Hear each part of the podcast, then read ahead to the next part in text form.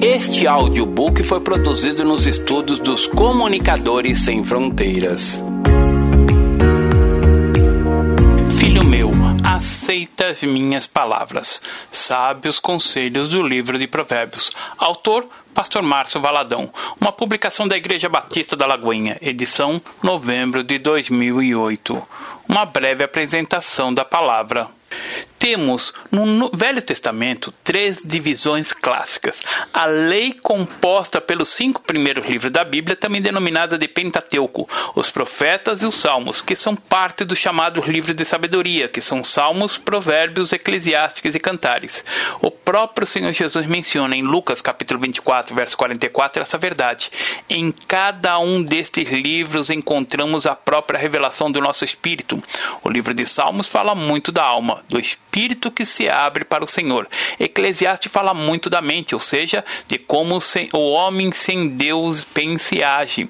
Provérbios é um livro de sabedoria e nos ensina, e, dentre outras coisas, como viver aqui na terra e como um pai deve criar os filhos. Então, vamos estudar nesta edição alguns ensinamentos que estão no livro de Provérbios e que são úteis para a nossa vida. Ore para que a palavra de Deus possa penetrar na sua mente e no seu coração coração, retirando, caso exista, toda cegueira espiritual. Pai, em nome de Jesus, que a tua palavra seja viva aos nossos corações. Este, estamos diante da tua palavra. Sabemos que ela é a espada que divide a alma e espírito. Estamos diante da tua palavra, que é o martelo que esmiuça a penha. É a tua palavra que nos edifica, nos consola, nos exorta e é por meio da tua palavra que somos salvos. Sabemos que a tua palavra tem um nome, Jesus. Que nossos olhos sejam abertos para que haja um arrependimento profundo em nossos corações. Eu repreendo repreendo em nome de Jesus qualquer espírito de perturbação. Ó Pai, que a tua palavra ungida, a palavra rima, a palavra viva que possa falar a cada coração em nome de Jesus. Amém. A palavra em profundidade e a profundidade da palavra. Nada acontece por acaso ou acidente. O livro de Provérbios traz essa revelação, o ensino do pai para os filhos. Nos primeiros dez capítulos encontramos treze discursos ou treze palavras de Salomão para seus filhos. Até o capítulo nove não encontramos nenhum provérbios. Os provérbios começam no capítulo 10 e vão até o 25, e todos escritos por Salomão. A partir do capítulo 25, temos alguns provérbios que foram compilados pelos sábios na época do rei Ezequiel. No capítulo 30, temos os provérbios de Agur, e no capítulo 31, temos os provérbios de Lemuel. Encontramos no livro de Provérbios algo muito interessante. No Velho Testamento, o ministério não era formado por pastores. Existiam três classes de ministros: os profetas, os sacerdotes e os sábios. Os sábios traziam os provérbios, o ensino. Esses provérbios foram escritos e inspirados pelo Espírito Santo para serem gravados. Temos 31 capítulos escritos para que, a cada dia do mês, possamos ler um capítulo do livro. Vamos começar decorando o capítulo 3, os versos 5 e 6. Confia no Senhor de todo o teu coração e não te estribes no teu próprio entendimento. Reconhece-o em todos os teus caminhos e ele endireitará as tuas veredas. Confia no Senhor. Não é só o fato de você crer no Senhor. Crer é acreditar, mas fé é ação, é confiança. Confia no Senhor de todo o teu coração, não te estribe no teu próprio entendimento. Estribo é o lugar onde se apoia, não se apoia no seu próprio entendimento. É o que quer dizer. O entendimento é falho, humano, natural, mas a lógica de Deus é tão diferente. Na lógica de Deus, quando você entrega o seu dízimo 90% para a ser mais do que você do 100%, é exatamente isso. Quando você confia no Senhor e entrega a ele o seu dízimo, os 90 viram mais do que 100. 100 sem bênção é um saco furado. É então interessante saber do Senhor. Confia no Senhor de todo o teu coração e não te estribes no teu próprio entendimento reconhece-o em todos os teus caminhos. Comece a ver Deus na sua vida, nos seus caminhos. Comece a conhecer Deus. Comece a ver que Ele tem tudo sob controle, que todas as coisas cooperam para o bem daqueles que o amam. Romanos capítulo 8, verso 28. A grande dificuldade é que você não o reconhece. Como você pode reconhecê-lo? Tendo intimidade com ele, conhecendo. É preciso conhecê-lo. Reconhece-o em todos os teus caminhos e ele endireitará Provérbios capítulo 3, verso 6. Há um velho ditado que diz assim: pau que nasce torto morre torto, mas não é assim. Pelo contrário, a palavra diz que você pode estar torcido, mas que ao se aproximar do Senhor, ele endireita o que está torto. E quando a morte chegar, você estará pronto para se encontrar com o Eterno. Para isso, basta que você faça a escolha de caminhar de acordo com a vontade de Deus. O livro de Provérbios foi escrito por Salomão e em 1 Reis, capítulo 4, verso 32, está registrado que ele compôs 3 mil provérbios, mas foram registrados 560 apenas. O livro de Provérbios é muito fácil de decorar, é muito difícil de se resumir, porque ele parece um dicionário. Mas o Espírito Santo trouxe uma lógica nesse livro. No capítulo 1 temos uma introdução que mostra o uso dos provérbios. Qual a finalidade do livro? No primeiro capítulo, os seis primeiros versículos mostram, de uma maneira lógica, o propósito e a razão do livro. Até o capítulo 9, encontramos o pai falando para o filho, 13 discursos sobre o valor da sabedoria. E somente no capítulo 11 é que vamos encontrar provérbios.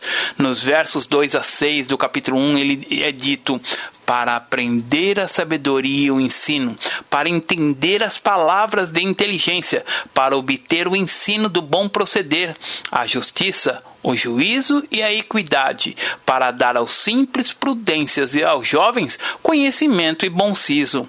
Ouço, sabe, cresça em sua prudência, e o instruído adquire habilidade para entender provérbios e parábolas, as palavras e enigmas dos sábios. Já no verso 7, é uma chave que serve para abrir a porta que levará não só você, mas a todos que estão do seu lado a uma vida próspera tenha certeza de que a sua vida, a de sua família e a de seus amigos nunca mais será a mesma. Eis a chave. O temor do Senhor é o princípio do saber, mas os loucos desprezam a sabedoria e o ensino. Loucos aqui não são aqueles que estão em uma clínica para doentes mentais. Louco pode estar bem perto de você, mas louco aqui descrito é aquele que despreza o ensino, aquele que tem o coração duro, que ainda não recebeu Jesus. Isso é loucura. A pessoa sabe que Jesus salva e liberta, mas continuou com o coração duro, não tem o temor, não sabe o que está perdendo. A primeira parte do verso 7 diz: O temor do Senhor é o princípio do saber. O temor do Senhor não é ter medo de Deus, mas o respeito a Ele. O tema central do livro de Provérbios é a sabedoria para o viver justo. Sabedoria esta que começa com a submissão humilde do crente, a fim e flui para todas as áreas da sua vida. Fazendo um resumo, a sabedoria em Provérbios instrui a respeito da família, da juventude, da pureza sexual, da fidelidade conjugal, da honestidade, do trabalho diligente, da generosidade, da justiça, da retidão e da disciplina. Pelo livro de Provérbios, os pais passaram para os filhos esses ensinos, e muitos pais delegam os ensinos da vida para a escola, para a televisão, para que a escola dominical para os avós, mas não é assim que deve ser. A responsabilidade de educar e criar os filhos é dos pais. Não é e não pode ser repassada a ninguém. Ensina a criança no caminho que deve andar, e ainda quando for velho, não se desviará dele. Provérbios capítulo 22, verso 6. O livro de Provérbios instrui sobre todas essas coisas e não esconde nada. O faz de uma forma clara. Fala da fidelidade conjugal dos perigos da prostituição, da honestidade, do trabalho diligente, da disciplina, da retidão, da justiça. Ele instrui e ensina. Há sempre um sinal de advertência. Cuidado! adverte contra a insensatez do pecado, adverte a respeito das contendas, dos males da língua, da imprudência, da embriaguez e da bebedeira, da glutonaria. Provérbios ensina até como se assentar à mesa. Fala sobre a concupiscência, sobre a imoralidade, a falsidade, a preguiça. Você nunca vai encontrar instruções mais objetivas sobre o preguiçoso do que em Provérbios, que adverte também a respeito das más companhias. Traz também uma advertência para aqueles que gostam de permanecer na casa dos vizinhos. Adverte os pais que não se importam com quem seus filhos andam, das más companhias. Enfim, podemos dizer que o livro de Provérbios é um precioso manual de sobrevivência que nos ensina a viver de maneira sábia neste mundo tão conturbado, como sábios numa geração de nécios. Há um momento em Provérbios que ele começa a fazer contrastes sobre a sabedoria e a tolice, sobre os justos e ímpios, sobre a sabedoria e a humildade, sobre a preguiça e a diligência, sobre a pobreza e a riqueza, sobre o amor e a concupiscência, sobre o certo e errado, sobre a vida e a morte. Meus irmãos, Provérbios é um livro que você deveria saber de cor. Os pais deveriam passar provérbios para os filhos. Provérbios foi escrito por um pai, exatamente para que você pudesse passar para os seus filhos toda esta realidade da graça e do amor do Senhor. Prosseguindo, no capítulo 1, verso 8, ele começa a falar para o filho: Filho meu. É responsabilidade do pai nunca desprezar o filho, mas falar: Filho meu. Você pode ter um filho adotado, mas é seu filho. Pode ser um seu enteado, mas é seu filho. Se você ainda não tem filhos, mas tem sobrinhos, fale para eles também. Provérbios é a palavra do pai para o filho. Filho meu, Ouve o ensino do teu pai e não deixes a instrução da tua mãe, porque serão diadema de graça para a tua cabeça e colares para o teu pescoço. Filho meu, se os pecadores querem seduzir-te, não consintas. Se disserem, vem conosco, embosquemo-nos para derramar sangue, espreitemo-nos, ainda que sem motivo, os inocentes, traguemo-los vivos como o abismo inteiros como os que descem a cova. Acharemos toda sorte de bens preciosos, encheremos de despojos as nossas casas. Lança tua sorte sobre nós, teremos todos uma só bolsa. Filho meu, não te ponhas a caminho com eles.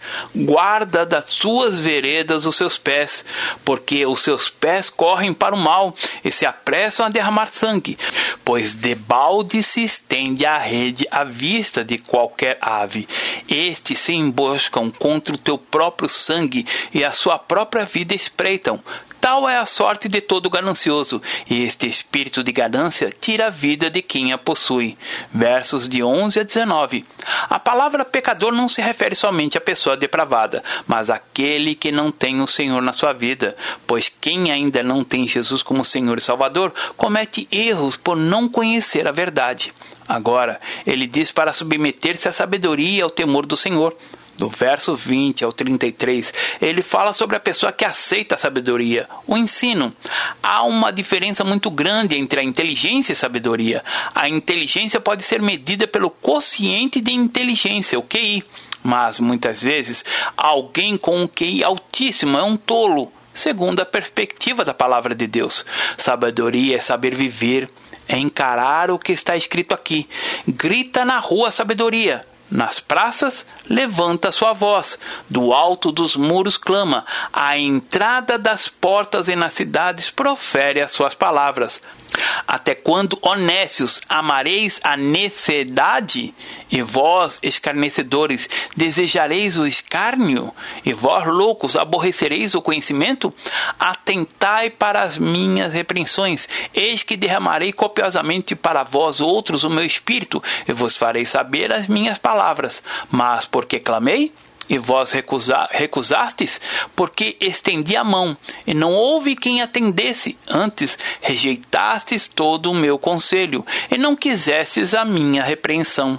Também eu me rirei das vossas desventuras, e, em vindo o, tempo, vosso terror, eu zombarei. Em vindo o vosso terror como a tempestade, em vindo a vossa perdição como redemoinho, quando vos chegar o aperto e a angústia. Então me invocarão, mas eu não responderei. Procurar-me-ão, porém não me hão de achar, porquanto aborrecem o conhecimento, e não preferiram o temor do Senhor. Não quiseram meu conselho, e desprezaram toda a minha repreensão. Portanto, comerão do fruto do seu procedimento, e dos seus próprios conselhos se fartarão. Versos 20 a 33 do Provérbio 1. Agora veja o verso 32 em especial. Os nécios são mortos por seu desvio, e os loucos a sua impressão de bem-estar o leva à perdição. Mas o que me der ouvidos habitará seguro, tranquilo e sem temor do mal. Você tem vontade própria, eu estou aqui para trazer a sabedoria e o ensino para você. Se você aceitar esses ensinos, tudo bem, mas se você os rejeitar, poderá pagar um alto preço e sofrer muito. A vida para aqueles que desobedecem aos ensinos é amarga. O pai fala para o filho: Filho, eu já vivi e estou passando para você a sabedoria. Se você viver assim, vai ser diferente. Diz o verso 33: Mas o que me der ouvidos habitará seguro, tranquilo e sem temor do mal. No capítulo 2, ele fala sobre o benefício, a virtude de quem busca a sabedoria. No capítulo 3, ele mostra os benefícios da, da verdadeira sabedoria. No capítulo 4, ele mostra a sabedoria como tesouro da vida, falando do pai para o filho. Ouvi, filhos, a instrução do Pai. Estai atentos para conhecerdes o entendimento, porque vos dou boa doutrina. Não deixeis o meu ensino. Quando eu era filho, em companhia de meu pai, tenro é único diante da minha mãe. Então ele me ensinava e me dizia: Retenha a instrução e não alargues. Guarda, porque ela é a tua vida. Não entres na vereda dos perversos, nem sigas pelos caminhos dos maus. Evita-o, não passes por ele. Desvia-te dele, passa de largo, pois não dormem se não fizerem mal, e foge deles o sono, se não fizerem tropeçar alguém, porque comem o pão da impiedade e bebem o vinho das violências. Mas a vereda dos justos é como a luz da aurora, que vai brilhando mais e mais até o dia ser perfeito. Ao caminho dos perversos é como a escuridão, nem sabem eles em que tropeçam. Filho meu, atenta para as minhas palavras, aos meus ensinamentos inclina os ouvidos. Não os deixe apartar-se dos teus olhos, guarda-os no mais íntimo do teu coração, porque são vida para quem se acha e saúde para o seu corpo. Sobre tudo o que deves guardar, Guarda o coração, porque dele procedem as fontes da vida. Desvia de ti a falsidade da boca e afasta de ti a perversidade dos lábios. Os teus olhos olhem direito e as tuas pálpebras diretamente diante de ti pondera a vereda dos teus pés, e todos os teus caminhos sejam retos. Não declines nem para a direita nem para a esquerda. Retira o teu pé do mal. No capítulo 5, de uma forma bem clara, vamos encontrar instruções sobre a tentação e sobre a loucura da impureza sexual. Ele não esconde nada. Os pais não devem ter receio de falar com seus filhos a respeito do sexo, da impureza sexual, e eles, os pais devem ser exemplos também. Hoje vemos pais recomendando aos filhos o uso de preservativo em tom de consentimento, permitindo que eles, os filhos e as filhas durmam em casa com o namorado ou a namorada. Acontece que esses ensinamentos não estão de acordo com a Bíblia. A Bíblia ensina que o sexo deve acontecer após o casamento, que os métodos contraceptivos devem ser usados dentro do casamento entre o marido e a mulher. Algo que também precisa ser esclarecido é que mesmo que o moço crente no Senhor Jesus tenha sido tenha tido uma vida impuro, ao receber Jesus tudo muda. Ele se transformou em um moço puro, santo aos olhos do Pai. Em outras palavras, o passado foi totalmente perdoado e ela se tornou outra pessoa. Quando uma jovem também recebe a Jesus, o passado dela foi apagado. Ela pode ter tido uma vida mais impura possível, mas quando ela vem para Jesus Jesus, ela se torna pura, uma nova criatura. Isso não é uma opinião minha. Tudo isso e muito mais está registrado na Santa Escritura, na Bíblia. A palavra de Deus. Se alguém está em Cristo, é nova criatura. As coisas antigas já passaram, eis que se fizeram novas. 2 Coríntios capítulo 5, verso 17. Então, amado ouvinte, Amada ovelha, depois que de receber esta vida nova, você tem que conservá-la.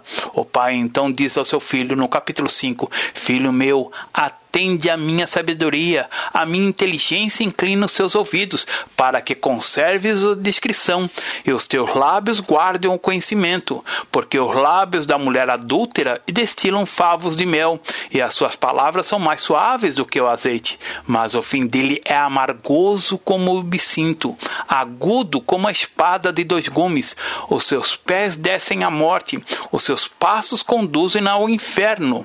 Ela não pondera a vereda da vida, anda errante nos seus caminhos e não sabe. Agora, pois, filho, dá-me ouvidos e não te desvies das palavras da minha boca. Afasta do teu caminho da mulher adúltera e não te aproximes da porta da sua casa, para que não des a outrem a tua honra, nem os teus anos a cruéis, para que dos teus bens não se fartem os estranhos, e o fruto do seu trabalho não entre em casa alheia. E gemas no final da tua vida, quando se consumir a tua carne e o teu corpo, e Como aborreci o ensino, e desprezou meu coração a disciplina, e não escutei a voz de que me ensinavam, nem os meus mestres inclinei os ouvidos. Quase que me achei em todo o mal que sucedeu no meio da assembleia e da congregação. Bebe a água da tua própria cisterna e das correntes do teu poço. Derramar-se-iam por fora das tuas fontes e pelas praças o ribeiro de águas. Sejam para ti somente e não para os estranhos contigo. Seja bendito o teu manancial e alegra-te com a mulher da tua mocidade corças de amores e gazela graciosa. Saciem-te os teus seios em todo o tempo, embriaga-te sempre com as suas carícias, porque, filho meu, andaria cego pela estranha e abraçarias o peito de outra, porque os caminhos do homem estão perante os olhos do Senhor, e ele considera todas as suas veredas. Quanto ao perverso, as suas iniquidades o prenderão, e com as cordas do seu pecado será detido.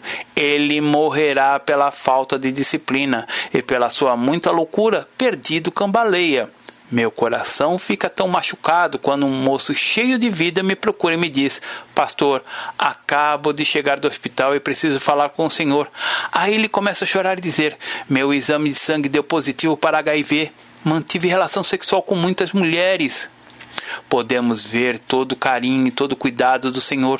O sexo é algo prazeroso. Foi Deus que o criou. Não é nojento, feio, ao contrário, é uma coisa linda, porque veio do coração de Deus. Porém, ele estabeleceu uma única maneira de expressá-lo, que é dentro da moldura do casamento entre o homem e uma mulher. Muitos pais aconselham os filhos a não seguirem um caminho que leva à morte e ensinam até a diferença entre o bem e o mal, mas infelizmente são omissos. Pai e mãe devem ser os melhores amigos dos filhos, devem ouvi-los, prestar atenção ao conselho da criança e do adolescente, saber que são amigos por onde andam. Enfim, se você tem filhos, saiba que é responsável pela vida deles. Os filhos são herança do Senhor e com certeza vocês pais e mães terão que prestar contas ao Pai eterno do que lhe foi entregue, do que lhe foi confiado, os filhos.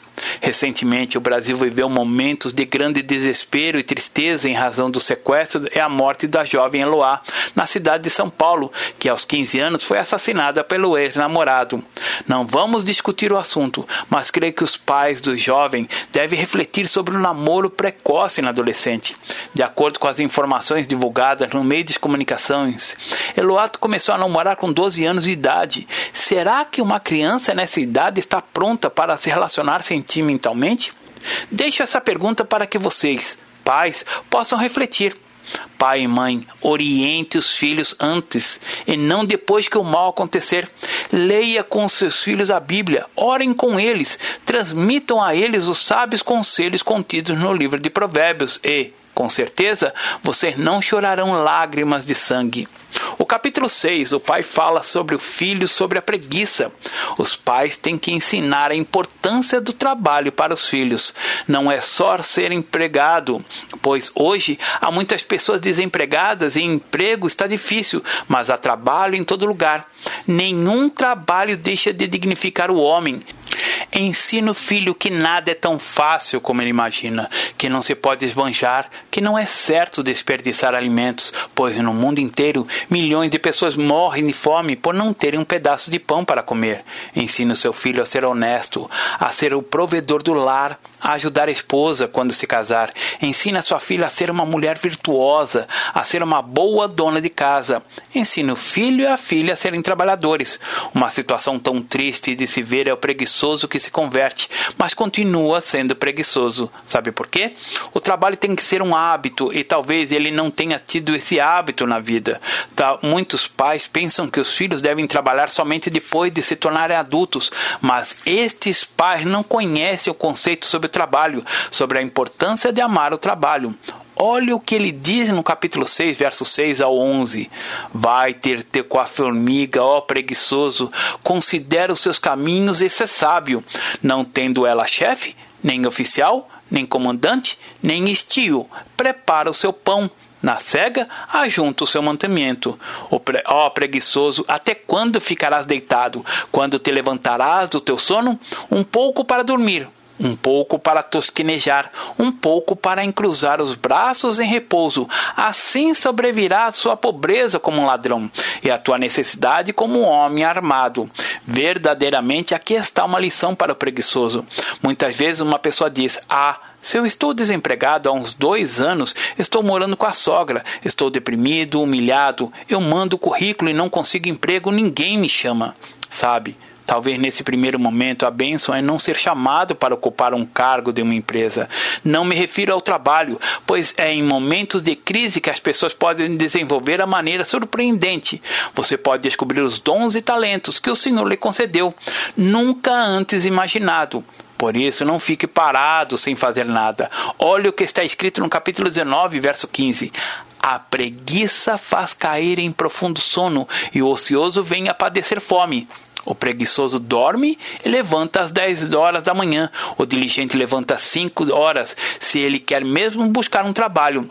O capítulo 10, verso 26 diz: Como vinagre para os dentes e fumaça para os olhos, assim é o preguiçoso para aqueles que o mandam.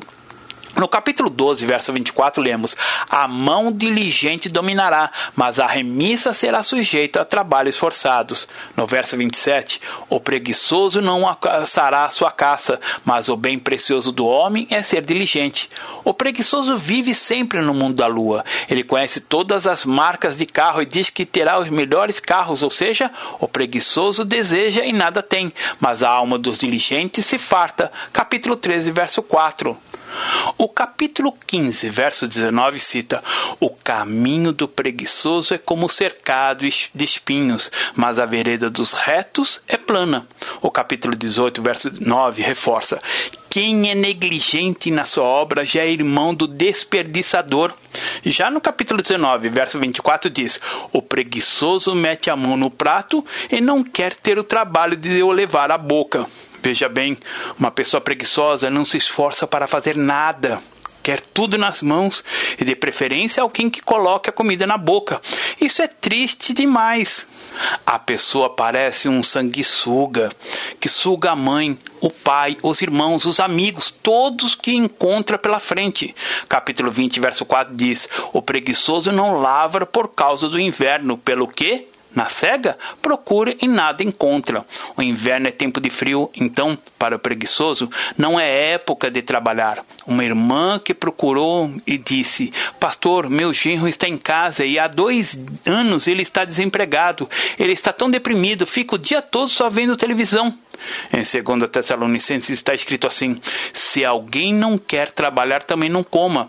Também a sogra dava tudo: comida na mão, prato lavado, nem a cama ele arrumava. O crente deve ser uma pessoa trabalhadora. Se você hospeda o crente em sua casa, ele tem que arrumar a cama, lavar o banheiro, pegar o papel no chão, ele tem que ser uma bênção. Fica aqui um recado para todos que frequentam células.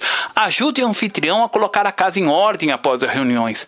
Muitos vão comem, fazem bagunça na sala e depois vão embora e os donos da casa que se virem.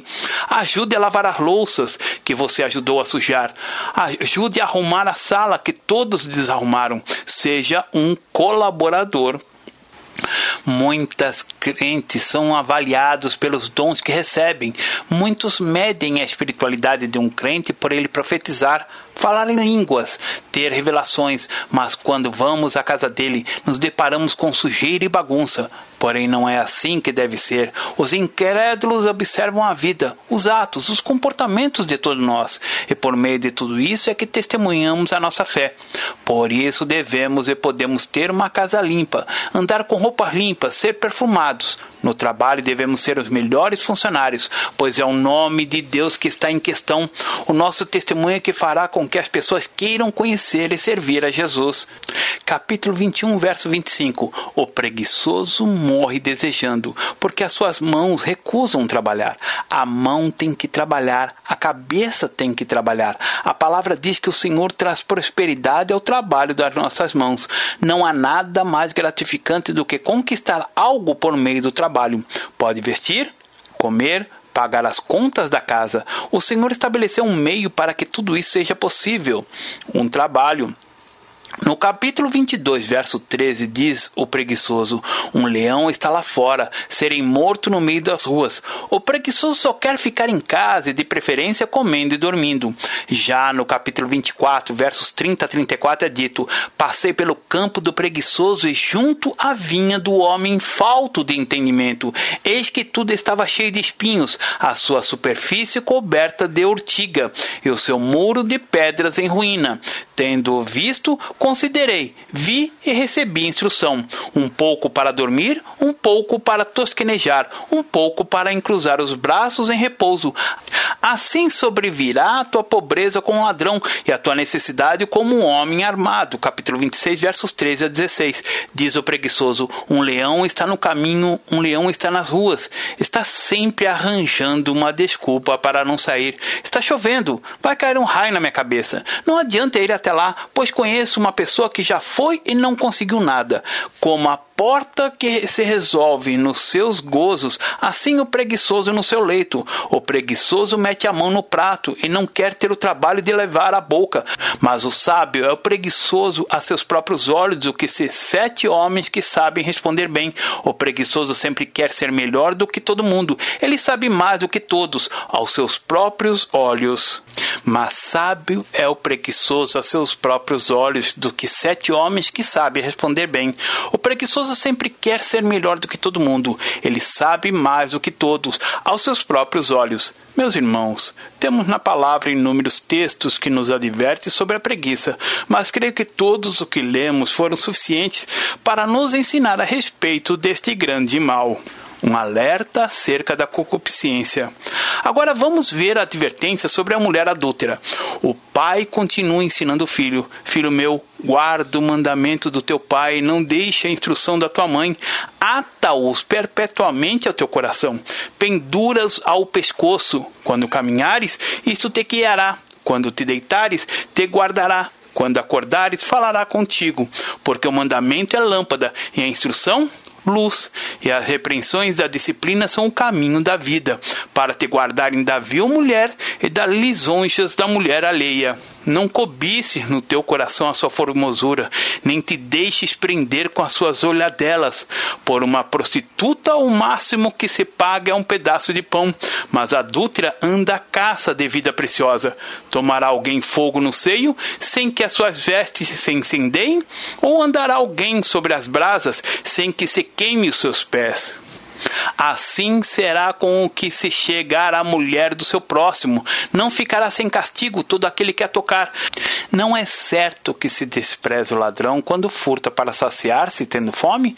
Pois este, quando encontrado, pagará sete vezes tanto, entregará todos os bens da sua casa. O que adultera com uma mulher está fora de si. Só mesmo quem se arruinar-se é que pratica tal coisa. Achará açoites e infâmia, e o seu opróbrio nunca se apagará, porque o ciúme excita o furor do marido, e não terá compaixão no dia da vingança, não se contentará com resgate, nem aceitará presentes, ainda que sejam muitos. Capítulo 6, verso 20. No capítulo 7, no versos 1 a 27, ele faz uma descrição clara da lascívia. No capítulo 8, ele faz um convite à sabedoria. No capítulo 9, ele faz um contraste entre o justo, sabedoria e a insensatez. No capítulo 10, começam os provérbios. Aos todos são 560. Começamos a perceber essa combinação principal dos provérbios de Salomão. Isso acontece tocando na área da família. Ele diz Provérbios de Salomão: O filho sábio alegra seu pai, mas o filho insensato é a tristeza da sua mãe. Os tesouros da impiedade nada aproveitam, mas a justiça livra da morte. O Senhor não deixa ter fome o justo, mas rechaça a avidez dos perversos. O que trabalha com a mão remissa e empobrece, mas a mão dos diligentes vem enriquecer-se. Seria muito bom se você decorasse os provérbios, no sentido de imprimi-los em sua vida, em praticar os os ensinamentos contidos neles. Comece então a decorá-los. Eles não são ligados um ao outro, cada um deles é independente. O ideal seria que você pudesse plantar dentro do seu coração um capítulo de provérbios. Neles você encontrará tudo o que precisar. Repasse aos seus filhos também o caminho sobremodo excelente. Antes de terminar, eu quero mostrar aos irmãos algumas coisas que são melhores, pois cristãos buscam excelência. Quais são as coisas melhores que Provérbios trazem? Capítulo 8, verso 11, ele diz assim: Porque melhor é a sabedoria do que joias, e de tudo que se deseja, nada se pode comparar com ela. O que adianta a pessoa ter muitas coisas materiais e não ter sabedoria? O ladrão pode levar bens, mas não pode levar a sabedoria. Ainda no capítulo 8, 18, verso 19 está escrito: Melhor é o meu fruto do que o ouro, do que o ouro refinado, e o meu entendimento melhor do que a prata escolhida capítulo 12, verso 9. O melhor é que se estime em pouco e faça o trabalho do que o vanglorioso que tem falta de pão. Melhor é aquele que está vivendo a sua vida, fazendo o seu trabalho, seja o que for, do que aquele outro que só se vangloria e nada tem. No capítulo 15, verso 16, encontramos outra coisa abençoada. Melhor é o pouco, havendo temor do Senhor, do que grande tesouro onde há inquietação. Melhor é comer uma comidinha simples com o temor do Senhor do que comer caviar, se banquetear sem o temor do Senhor. Verso 17: Melhor é um prato de hortaliças onde há amor do que o boi cevado e com ele o ódio. Muitos casais vêm me procurar dizendo: Pastor, quando nos casamos a vida era tão boa, a gente não tinha nada, mas era tão feliz. Hoje temos tudo e a vida é uma desgraça. Melhor é o pouco havendo o temor do Senhor, porque ter o pouco sem o temor do Senhor é desgraça também. O que muda, o que faz a diferença é o temor do Senhor. No capítulo 16, verso 32, melhor é o longâmino do que o herói de guerra, e o que domina o seu espírito do que o que toma uma cidade. No capítulo 17, verso 1, melhor é um bocado seco e tranquilidade do que a casa farta de carnes e contendas. Capítulo 19, verso 1, melhor é o pobre que anda na sua integridade do que o perverso de lábios e tolo.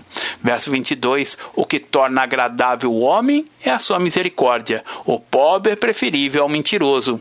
Verso 23, o temor do Senhor conduz a vida. Aquele que o tem ficará satisfeito e mal nenhum o visitará capítulo 21, verso 9: Melhor é morar no canto do eirado do que junto com a mulher rixosa na mesma casa.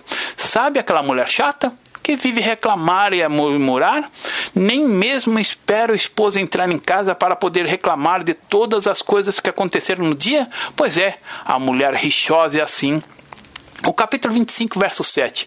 Porque melhor é o que te digam, sobe para aqui, do que seres humilhado diante do príncipe. Existem pessoas que, quando chegam em um evento, procuram sempre ser os primeiros bancos para assentar. Isso não é errado, desde que procurem informações, seus lugares não estão reservados, pois é muito melhor ser convidado a se assentar à frente do que ser convidado a levantar do lugar que, Na verdade, era para outra pessoa.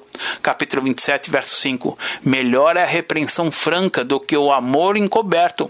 É melhor alguém virar para você e o repreender, mostrar o seu erro, do que passar a mão na sua cabeça.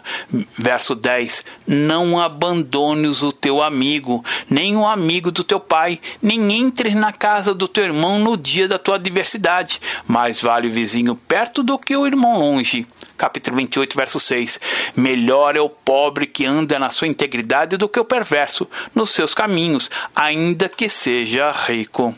Uma palavra de conclusão. Somos um jardim, mas no jardim pode existir espinhos, situações que desejamos perdoar.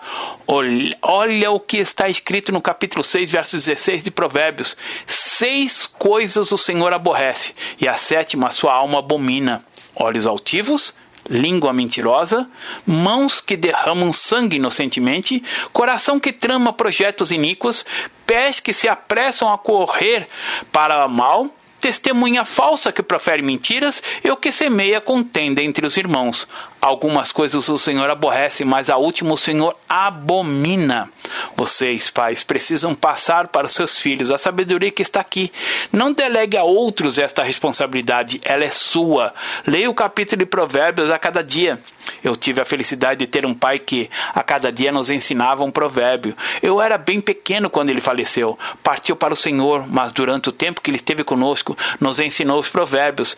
É o saber para todos os conflitos da, que temos na vida. Em especial, me recordo de um provérbio que ele sempre repassava conosco: Não sejas frequente na casa do teu próximo, para que não enfades de ti e te aborreça. Provérbios capítulo 25, verso 17 sobre a família, sobre o namoro, sobre os sonhos, tudo está em Provérbios. Está escrito em Provérbios, capítulo 14, verso 32.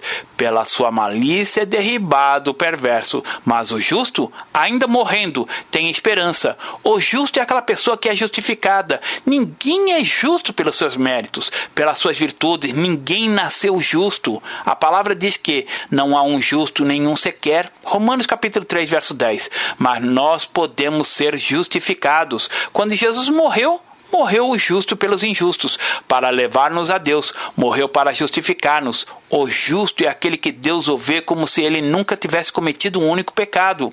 Não são os nossos pecados que nos levam às desgraças, mas o pecado da incredulidade, o pecado de rejeitarmos a Jesus. Aqui a palavra diz que o justo, ainda morrendo, tem esperança, porque ele sabe que há uma vida depois desta e que é eterna.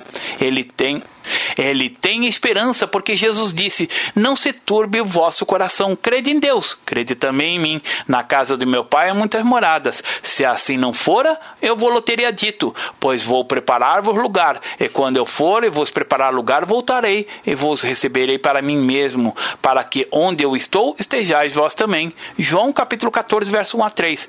Amado, guarde as preciosas verdades do Senhor na sua, no seu coração e você será eternamente abençoado. Pastor Márcio Valadão.